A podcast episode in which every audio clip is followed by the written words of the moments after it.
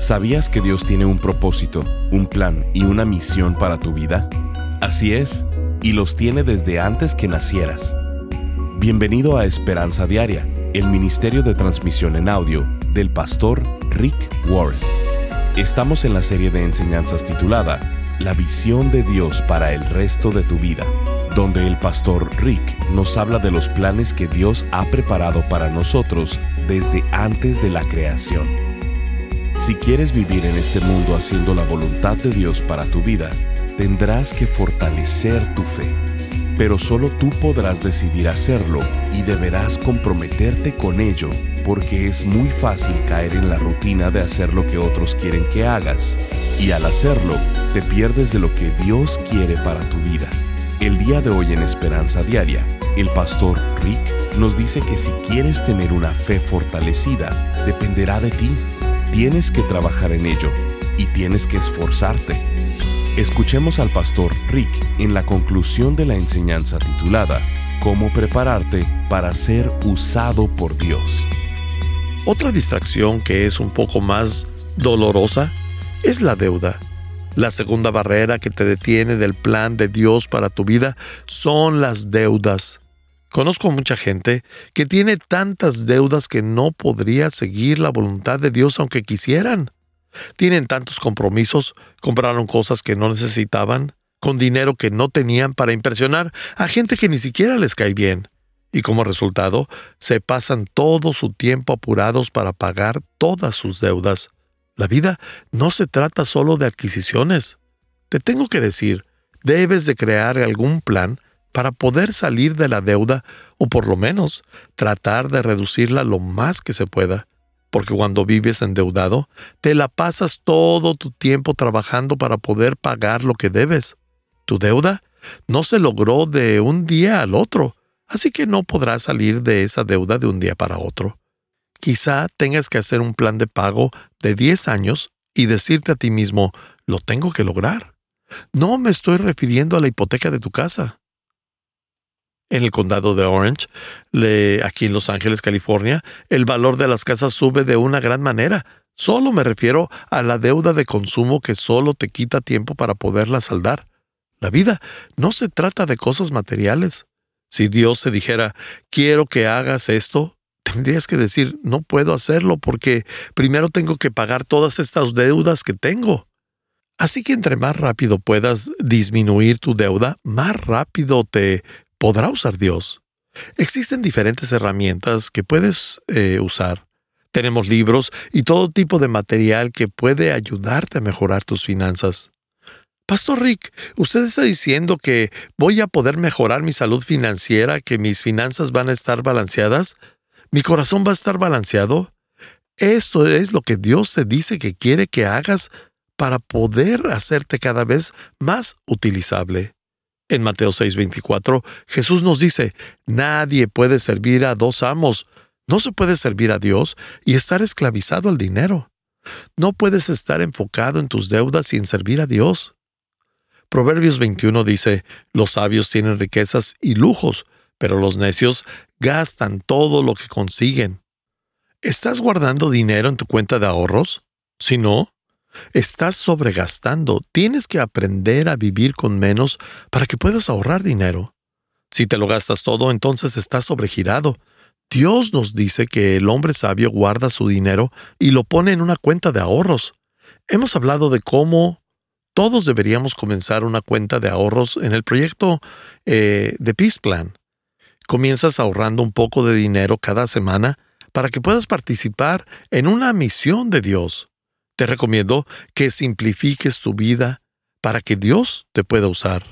Gerald, un miembro de nuestra iglesia, nos comparte lo siguiente. La semana pasada leí lo que le llaman el cuento de hadas más pequeño del mundo, e iba más o menos así. Era una vez un joven príncipe muy guapo que le pidió a una joven y hermosa princesa que se casara con él. Ella dijo que no, y él vivió feliz para siempre. ¿Por qué nos gustan los cuentos de hadas? Nos gustan por los finales felices. Y vivieron felices para siempre. Si quieres vivir feliz para siempre, Si quieres que el resto de tu vida en la tierra sea la mejor vida que puedas tener, el paso número cuatro es crítico. Veámoslo juntos. Paso número cuatro. Fortalezco mi fe. Judas 20:21 dice, deben edificarse unos a otros en su más santísima fe. Observen la primera parte del versículo, deben edificarse unos a otros. Edificarse. Eso quiere decir que se tiene que trabajar. Tener una fe santificada no se logra sin esfuerzo. Tienes que trabajar para lograrlo. La otra parte dice, unos a otros. Esto quiere decir que no lo hará alguien más por ti. Si quieres tener una fe fortalecida, dependerá de ti. Solo tú podrás decidir hacerlo y deberás comprometerte. Primera de Pedro 4.2 dice, para vivir el resto de su vida terrenal, no satisfaciendo sus pasiones humanas, sino cumpliendo la voluntad de Dios. Es tan fácil, pero muy fácil caer en la rutina de hacer lo que otros quieren que hagas en tu vida, y en ese proceso te pierdes de lo que Dios quiere que tú hagas. Te garantizo esto. El plan que Dios tiene para tu vida es el mejor plan que podrás encontrar. De hecho, lo que Dios quiere para tu vida es mucho mejor de lo que hasta tú mismo quieres para tu propia vida. Así que es claramente mucho mejor que lo que los demás quieren para ti. Y si quieres vivir en este mundo haciendo lo que Dios quiere para ti, tendrás que fortalecer tu fe. Para que Dios te use, para que te involucres en su plan, tienes que crecer, tienes que ser más fuerte. En 1 Timoteo 4 leemos lo siguiente en el verso número 7, ejercítate en la piedad. Existe una palabra en este versículo que, si soy honesto, la odio es la palabra ejercítate. ¿Cuántos de ustedes despiertan por la mañana y piensan, hoy voy a hacer ejercicio? En ese caso, tienen problemas. no, la verdad es que el ejercicio es muy bueno y todos necesitamos los dos tipos de ejercicio, tanto mental como espiritual. Pero lo que sí sé sobre el ejercicio es que quiero sacar el mejor beneficio posible, ya sea mental o espiritual. Déjame darte cuatro hábitos para fortalecer tu fe. El primer hábito es estudia la Biblia. Otra palabra que todos amamos. Vienes a la iglesia y te dicen que tienes que hacer ejercicio y tienes que estudiar. Es como estar de regreso en la escuela, donde te sirven hígado y brócoli en el mismo plato. Hacer ejercicio y estudiar. En realidad, sí necesitamos estudiar y tiene que ser un estudio personal porque no podemos depender del esfuerzo de los demás para que nos fortalezca la fe. Tenemos que hacerlo nosotros mismos. En segunda de Timoteo 3, 16 y 17 dice, Toda la escritura es inspirada por Dios y es útil para enseñarnos lo que es verdad y para hacernos ver lo que está mal en nuestra vida. Nos corrige cuando estamos equivocados y nos enseña a hacer lo correcto. Dios la usa para preparar y capacitar a su pueblo para que haga toda buena obra. La palabra de Dios es el instructivo para prepararnos para la vida. Si quieres estar listo, vas a tener que estudiar la palabra de Dios. La segunda sugerencia es leer libros cristianos. Si no sabes dónde comenzar, te puedo recomendar el bestseller, según el periódico del New York Times, y es del autor Rick Warren y se llama Una vida con propósito. en verdad, es un gran libro cristiano, pero también existen muchos libros cristianos los cuales podrías leer y así podrías fortalecer tu fe. Proverbios 19.8 dice, Adquirir sabiduría es amarte a ti mismo. Los que atesoran el entendimiento prosperarán. Hábito número 3. Este hábito es escribe tu testimonio. Primera de Pedro 3:15 nos dice, si a alguien les pregunta acerca de la esperanza que tienen como creyentes, estén siempre preparados para dar una explicación. Si le tienes que dar una respuesta a alguien, tienes que estar listo para dar tu testimonio. Así como nadie más puede estudiar por ti, nadie más podrá decir tu historia. Solo tú puedes contarla, porque en tu historia solo tú eres el experto. Hay cuatro partes en un testimonio. Cuatro partes muy sencillas. Solo hablas de cómo era tu vida antes de venir a Cristo. Le dices, así es como me di cuenta que necesitaba a Cristo en mi vida. Así es como comprometí mi vida a Cristo. Y la última y más importante parte es en dónde dedicas más tiempo. Es en cómo es tu vida ahora. ¿Cómo es tu vida después de haber hecho un compromiso con Cristo? Un hábito más. Sé fiel. Apoya a tu grupo pequeño. Necesito apoyar a mi grupo pequeño. Primera de Tesalonicenses 5:11 nos dice, así que aliéntense y edifíquense unos a otros. No se dé otra cosa que fortalezca más tu fe que participar regularmente en un grupo pequeño. Mi esposa y yo apreciamos a nuestro grupo pequeño. Cada semana nos emociona juntarnos y nos da gusto todas las cosas que podemos hacer fuera y dentro del grupo pequeño. Me gustaría animarte a que tu grupo se involucre con el ministerio local de Peace Plan. No tienes que comenzar viajando al otro lado del mundo. Comienza con algo local. Por lo menos comienza por platicarlo con tu grupo. Si no estás en un grupo pequeño en este momento, encuentra un grupo.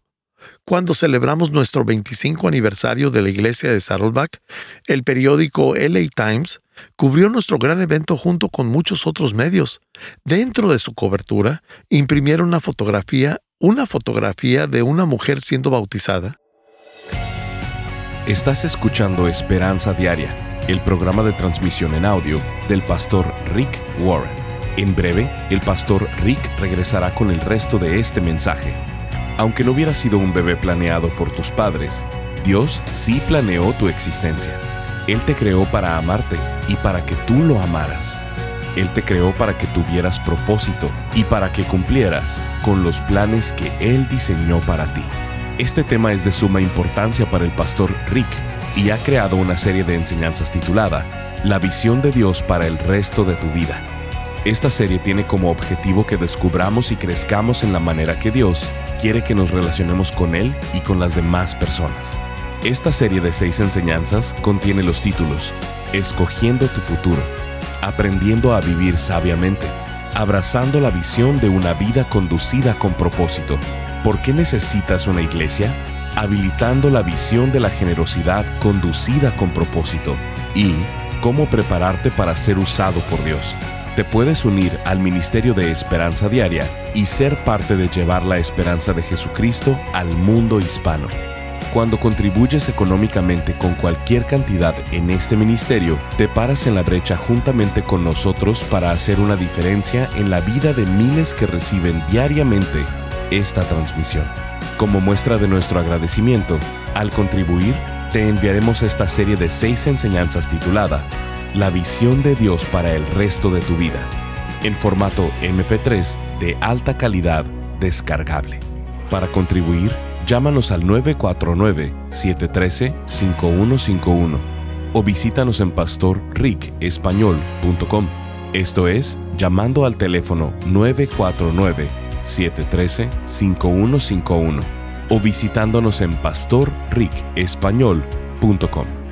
Si quieres hacerle saber al pastor Rick la manera en que estas transmisiones han tocado tu vida, puedes escribirle a esperanza@pastorrick.com. Ahora, escuchemos al pastor Rick con el resto del mensaje del día de hoy. Me gustaría que escucharas la historia de Cindy y su grupo pequeño y de cómo toda la iglesia de Saddleback envolvió en amor a su familia y a sus cuatro hijos. Ella nos escribe lo siguiente. Mis padres me dieron unos cimientos muy fuertes y me llevaron a la iglesia toda mi vida. Pero los primeros años que comencé a asistir a Saddleback, nunca fui lo que pudiéramos llamar una gran participante. No era el tipo de iglesia al que estaba acostumbrada. Era muy grande, muy moderna y me rehusaba a seguir el estilo. Mi esposo escribía notas sobre el sermón mientras yo escribía la lista del mandado y hacía dibujos en el bosquejo. A pesar de que sabía que los mensajes serían de gran ayuda, tenía mucho orgullo para admitirlo ante mi esposo o hasta delante de mí misma. Al pasar los años, mi esposo me preguntó si quería participar en algún grupo pequeño o tomar la clase 101. Tenía miedo que todos supieran más que yo, aunque había crecido amando y orando a Dios todo el tiempo. Realmente no tenía una relación cercana con Dios. pero tampoco me imaginaba que me arrebatarían el piso que sostenía mi vida. Hace un año, mi esposo decidió terminar nuestro matrimonio de 15 años. Como se pueden imaginar, estaba yo devastada. Una vez que salí del golpe de la noticia, comencé a cuestionarme a mí misma, mi vida y mi relación con Dios. Estaba enojada, asustada, triste y confundida. Este no era el plan que tenía para mi vida. Sentía que Dios me había abandonado. Mi hija mayor, Alexa, había atendido al programa de jóvenes por años y participó en el estudio bíblico cuando estuvo en segundo año de secundaria. Tenía dos líderes increíbles que constantemente le ayudaban a fortalecer su fe y le enseñaron a depender de Dios. Ella me dijo que Dios no me había abandonado, que Él estaba conmigo cada segundo. Alexa me dijo que yo necesitaba el apoyo de un grupo pequeño para poder conllevar lo que estaba pasando. Fui a un grupo pequeño y compartí con ellos lo que me había sucedido, mi divorcio, mis temores por mis hijos, y las mujeres de ese grupo me abrazaron completamente. Toda la semana recibía llamadas de teléfono, correos electrónicos y tarjetas con oraciones, justo en el momento cuando sentía que la vida se volvía insoportable. Algunas de estas bendiciones llegaban a mi casa. Como una sorpresa durante la Navidad, una de las señoras del grupo nos sorprendió a mí y a mis hijos con regalos y tarjetas para que mis hijos tuvieran una Navidad maravillosa. Estas mujeres me conocían por muy poco tiempo, pero me trataron como familia. Los jueves en la mañana se convirtieron en un día muy importante de mi semana. Estas maravillosas mujeres cristianas no se imaginan cuánto me han animado y levantado sus palabras de fe. En otoño, mi vecina me invitó a participar en el grupo de 40 días en comunidad, que eventualmente se convirtió en un estudio bíblico. Comencé a darme cuenta que no estaba sola en mi dolor, sino que una comunidad de creyentes estaba ahí para mí y para mi familia. También participé en la clase de personas divorciadas, con dos de mis amigas, las dos en distintas etapas de su divorcio. Ahí aprendí que aunque el Señor no quería el divorcio en la familia, aún así Él me amaba y quería bendecirme. Esta clase me ayudó a entregarle todo a Dios, mis hijos, mi esposo y mi futuro. Es muy fácil decir que tienes fe cuando todo en la vida va bien, pero la verdadera prueba es confiar en Dios cuando te encuentras en lo más bajo de tu vida. Sabía que el Señor tenía un propósito para mí y tenía que caminar por fe. Después de varias semanas de estar en la clase, aprendí cómo lidiar con mi soledad, con mi enojo, mi miedo y mi dolor. Me di cuenta que cada día Dios me estaba haciendo más fuerte y hasta comencé a ayudar a otros en el grupo. Al escuchar las historias de otros, aprendía cuánto había yo crecido y cuánto más podría ofrecer a los demás ofreciendo apoyo y ánimo. Sentí que quizá Dios tenía un propósito para mí. Había visto la bendición de Dios en cada área de mi vida. Una cantidad muy grande de personas tocaron las vidas de mis hijos todos los días. Amistades increíbles habían hecho grandes diferencias en nuestras vidas. Increíbles vecinos cristianos nos ayudaron a hacer arreglos en mi casa movieron cajas, cuidaron a mis hijos y en dos ocasiones se han llevado los cuerpos muertos de ratones porque no salían de mi casa. Los líderes del estudio bíblico de mis hijos han sido increíbles. Cada semana llaman por teléfono para ver cómo están. Les mandan mensajes y ofrecen su ayuda para cualquier cosa. El primer versículo que aprendí fue por mi hija. Y es Jeremías 29:11 que dice, Porque yo sé muy bien los planes que tengo para ustedes, afirma el Señor, planes de bienestar y no de calamidad, a fin de darles un futuro y una esperanza. Este versículo es un testimonio para mi vida. A través de la tragedia y la crisis, el Señor puede hacer cambios increíbles en la vida de cualquiera. Yo aprendí a tener una relación personal con Él a ser más como Él y a confiar en Él en todo. Quizá no sepa qué me espera en mi futuro o en el de mis hijos, pero sé que nunca estaré sola. Gracias, Pastor Rick. Gracias, Iglesia de Saddleback, pero sobre todo, gracias a Dios por amarme a mí y a mi familia. La historia de Cindy Es el tipo de historia que podríamos repetir una y otra vez en esta iglesia. Dios usa personas ordinarias, gente normal, a pesar de nuestras faltas, nuestros hábitos, nuestras penas, nuestros defectos, las crisis que tengamos en la vida.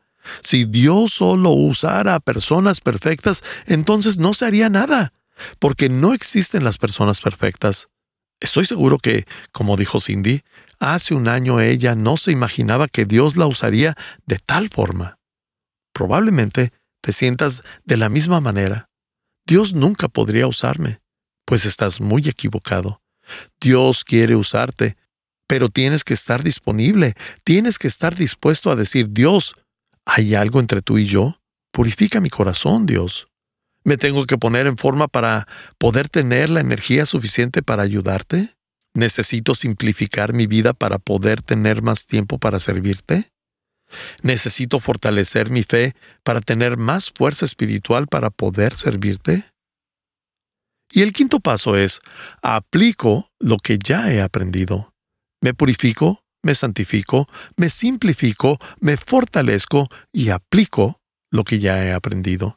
La Biblia nos dice esto en Tito 3:14. Los nuestros tienen que aprender a hacer el bien al satisfacer las necesidades urgentes de otros. Entonces, no serán personas improductivas. Dios nos dice que quiere que vivamos una vida con sentido, una vida con propósito, que tengan un significado, ¿Y cómo haces esto? Determinando hacer cosas buenas y ayudando a otros con necesidades urgentes. Isaías 1.17 nos dice, aprendan a hacer el bien, busquen la justicia y ayuden a los oprimidos, defiendan la causa de los huérfanos y luchen por los derechos de las viudas. Esta es la visión de Dios para tu vida, ya sea local o global. Ocupas tener vista bifocal, cuando hablamos de la visión de Dios para tu vida y el plan de Proyecto Peace, no es solo al otro lado del mundo, en otro país, es algo aquí mismo. No se trata de ubicación, sino de dedicación. La Biblia nos dice en 1 de Pedro 2.24, Cristo mismo llevó nuestros pecados en su cuerpo sobre la cruz, para que nosotros muramos al pecado y vivamos una vida de rectitud. Aquí la Biblia nos está diciendo que Cristo murió en la cruz para que cualquier cosa que nosotros hiciéramos mal pudiera ser perdonada y olvidada, para así nosotros poder comenzar una vida nueva haciendo lo que es bueno. Todo esto es posible a causa de la cruz. Cumplir tu misión en la vida, la visión de Dios, el propósito no es que cruces los mares, se trata de que puedas ver la cruz y que entiendas lo que Él hizo por ti ¿En cuál de estos cinco pasos tienes que trabajar? ¿Te tienes que purificar el corazón? ¿Tienes que quedarte a solas con Dios esta semana para decirle, Dios, ¿qué está impidiendo mi relación contigo? ¿Cuál es esa barrera? ¿Por qué te sientes tan distante? Pídele a Dios que te revele cualquier pecado en tu vida y confiésalo a Él. No tienes que venir a decírmelo a mí, no tienes que ir con un cura. Ve directamente con Dios confiésalo, y Él te purificará. Quizá necesites santificar tu cuerpo. Quizá estés tan cansado que no tienes energía. Tienes que decir, necesito trabajar en ponerme en forma en mi vida.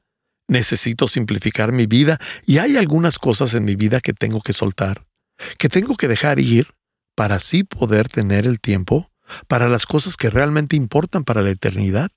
¿Estoy trabajando en las distracciones y deudas que me están deteniendo? Después tienes que fortalecer tu fe. Les hablé de la importancia del estudio y la lectura de la Biblia y libros cristianos y de participar en grupos pequeños y además escribir nuestro testimonio, ya que la clave es aplicar todo lo que ya has aprendido. ¿Dejarás que Dios te use?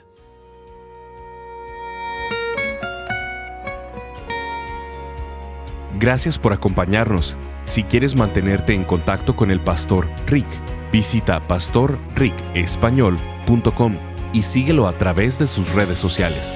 Y si quieres hacerle saber la manera en que estas transmisiones han tocado tu vida, escríbele a esperanza.pastorrick.com. Sintonízanos en nuestra siguiente transmisión para seguir buscando nuestra esperanza diaria en la palabra de Dios. Este programa está patrocinado por el Ministerio de Esperanza Diaria y por tu generoso apoyo financiero.